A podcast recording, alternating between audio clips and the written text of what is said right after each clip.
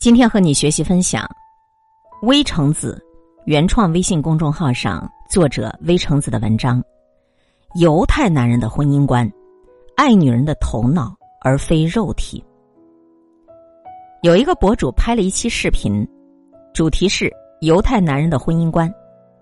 身为主角的犹太男人说：“嗯，对我们来讲，选择妻子最重要的不是看她漂亮不漂亮、性感不性感。”而是要看这个女人聪明不聪明，智商在线不在线，长得是不是好看不重要。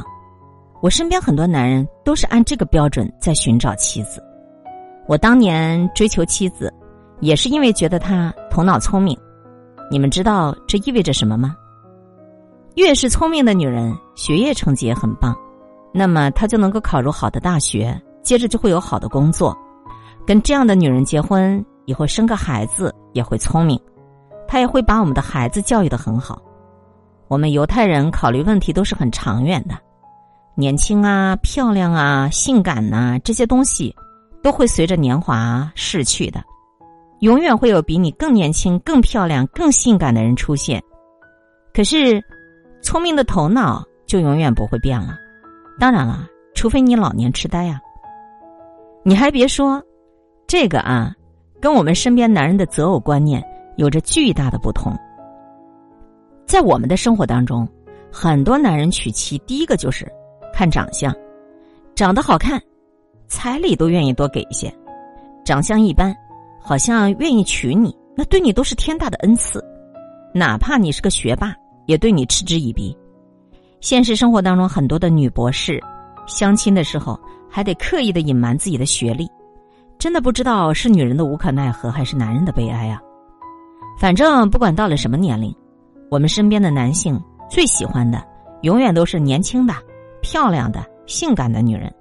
特别是不少有外遇的男人，开始总是被对方的美色打动，在抛家弃子、共同跟情人在一起真实生活过后，他们才开始懊悔：要么是养不起了，要么是守不住了。等他终于明白了，好看的皮囊不能当饭吃。再仙儿的美人，天天看也就那么回事儿，他已经没有后悔药了。在我们国家，大多数男人的婚姻观还有一层就是娶妻娶德，但是在男人眼里的德究竟是什么呢？这个女人听话，这个女人最好没主见，这个女人最好事事都得服从于他们。所以从古到今，在男人眼里，女子无才便是德。大多数男人没有办法接受妻子的智商。学历都比自己要高，认为这样的婚姻让自己没有存在感，也没有尊严感。从这个角度来说，犹太人的择偶观就非常自信，他们能够愉快的接受妻子比自己强，他们不但不会觉得这个没有面子，反而会觉得很高兴。你看，你看看，我老婆这么优秀，你瞧瞧我多有眼光啊！其实，婚姻择偶观的不同，也深刻的凸显了民族文化的不同。以前很难的想象，只占全世界总人口百分之零点三的犹太人，却位于美国前百分之二十最富有的群体。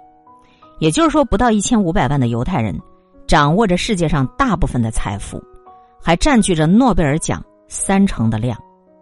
犹太人的祖先可以说是颠沛流离、被驱赶的民族，二战时被追杀的四分五裂了，没有房子，没有地，但是一直把读书放在第一位。这种民族精神让他们在智商上总是走在最前面。一则他们很务实，特别擅长做生意；二则他们特别自信，懂得不断的通过和优秀女性配对儿来优化遗传基因。如今这个时代，连女性自己都意识到，美貌是会随着年龄贬值的，智慧才会随着年龄增值。只有用增值相来对抗贬值相。才能够活得越来越好，但是就很多男人的思维观念还停留在上个世纪。为什么他们对于聪明的、有学历的女人如此抗拒啊？无非就是害怕这样的女人不好掌控，不能够为他们俯首甘为孺子牛。有意思的是啊，当有的女人愿意为他们做牛做马、任由驱使的时候，他们又看不上，觉得你不过就是一个保姆，太不上档次了。你看男人的这种心理也是够矛盾的了。我要是有个儿子，他今后如果找一个头脑聪明的女人共同生活，我会很开心，因为跟一个聪明的女人在一起，你自己也会变得越来越聪明。如果我是有一个女儿，我一向都跟她说，外在的美丽都是暂时的，我有聪慧的头脑才是长久的。